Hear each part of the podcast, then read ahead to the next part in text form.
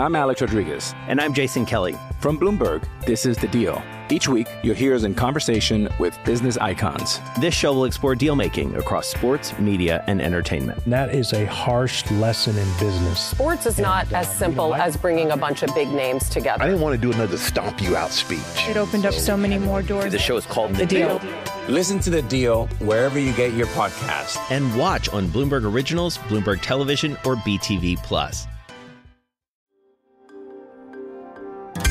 Le entregamos todo lo que necesita saber para comenzar el día. Esto es Bloomberg Daybreak para los que escuchan en América Latina y el resto del mundo.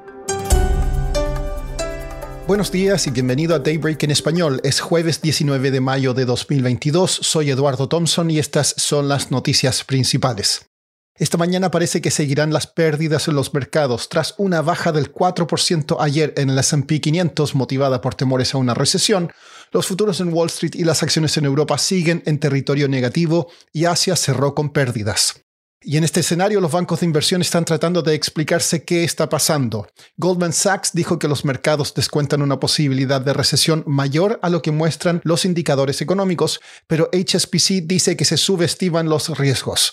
El escenario base para Wells Fargo es una leve recesión. Deutsche Bank y Saxo Bank prevén más bajas en las acciones y Barclays dice que los riesgos apuntan claramente a la baja. Por su parte, JP Morgan dijo que lo peor de la caída de los bonos del Tesoro puede haber terminado, pero recortó su estimación del PIB de Estados Unidos para el segundo semestre del 3% al 2,4%. El jefe de la diplomacia de China advirtió a Estados Unidos que elevar el apoyo a Taiwán podría llevar a una situación peligrosa. En tanto, siguen señales de debilidad económica en China tras decepcionantes resultados trimestrales y el país estaría en conversaciones para comprar crudo ruso para sus reservas estratégicas. Turquía se opuso a la solicitud de Suecia y Finlandia de unirse a la OTAN. El presidente turco Recep Tayyip Erdogan dijo que está frustrado por la actitud de algunos miembros de la alianza con grupos kurdos que su país califica como terroristas. La empresa de automóviles eléctricos Tesla fue eliminada del Índice de Responsabilidad Social, Ambiental y Corporativa o ESG del S&P 500. Elon Musk calificó al ESG como una estafa. Pasando a América Latina, el presidente de Panamá, Laurentino Cortizo, dijo en la conferencia Bloomberg New Economy que planea reanudar las negociaciones de un acuerdo comercial con China y que no promulgará una ley sobre criptomonedas hasta que incluya controles más estrictos contra el lavado de dinero. El candidato a la presidencia de Brasil, Luis Ignacio Lula da Silva, de 76 años, se casó con la socióloga Rosângela Silva, de 56, en una ceremonia privada en Sao Paulo.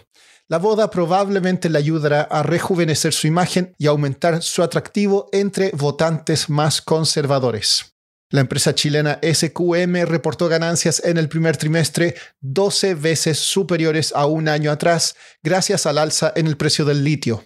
Esta semana se supo que la administración Biden planea levantar algunas sanciones que pesan sobre Venezuela para elevar los envíos petroleros a Europa y estimular las negociaciones del gobierno con la oposición hablé con Fabiola Serpa, corresponsal de Bloomberg News en Caracas, sobre el estado en que están estas negociaciones.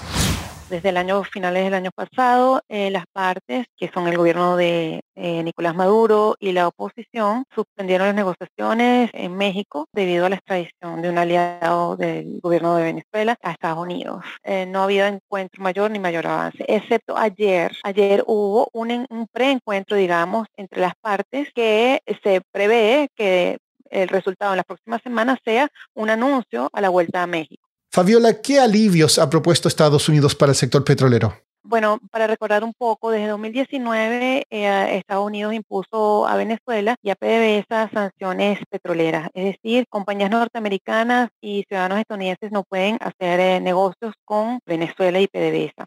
Eso implica que Chevron, una de las grandes productoras de petróleo mundiales, haya tenido que rescindir, detener sus operaciones, excepto por cuestiones básicas como pagar personal, eh, asegurarse de que sus activos estén resguardados con seguridad.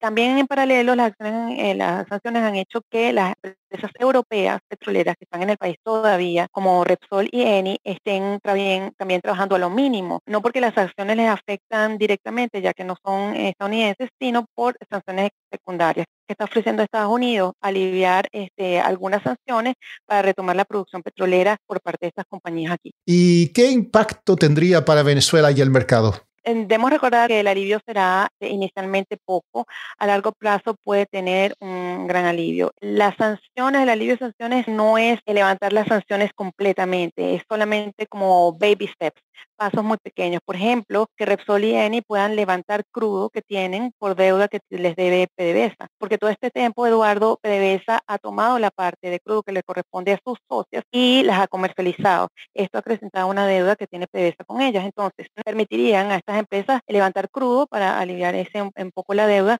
y la producción podría incrementar, según los expertos, en un año unos 200 mil barriles de 750 mil. Es decir, que apenas en un año Venezuela podría llegar a un millón de barriles. Por último, una empresa de selección de personal del Reino Unido abandonó la tendencia de las vacaciones ilimitadas para ayudar a sus empleados. La firma Unknown dijo que esta política hacía que se sintieran culpables y se preguntaran cuántos días debían tomarse. Además, nadie tomó más de 21 días al año.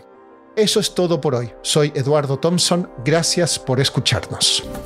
Para conocer todas las noticias que necesita para comenzar el día, revise Daybreak en la app Bloomberg Professional, donde puede personalizar las noticias que desee recibir. También puede suscribirse a la versión solo audio en Spotify, Apple Podcasts o la plataforma de su preferencia. Eso es todo por hoy. Escuche de lunes a viernes Bloomberg Daybreak.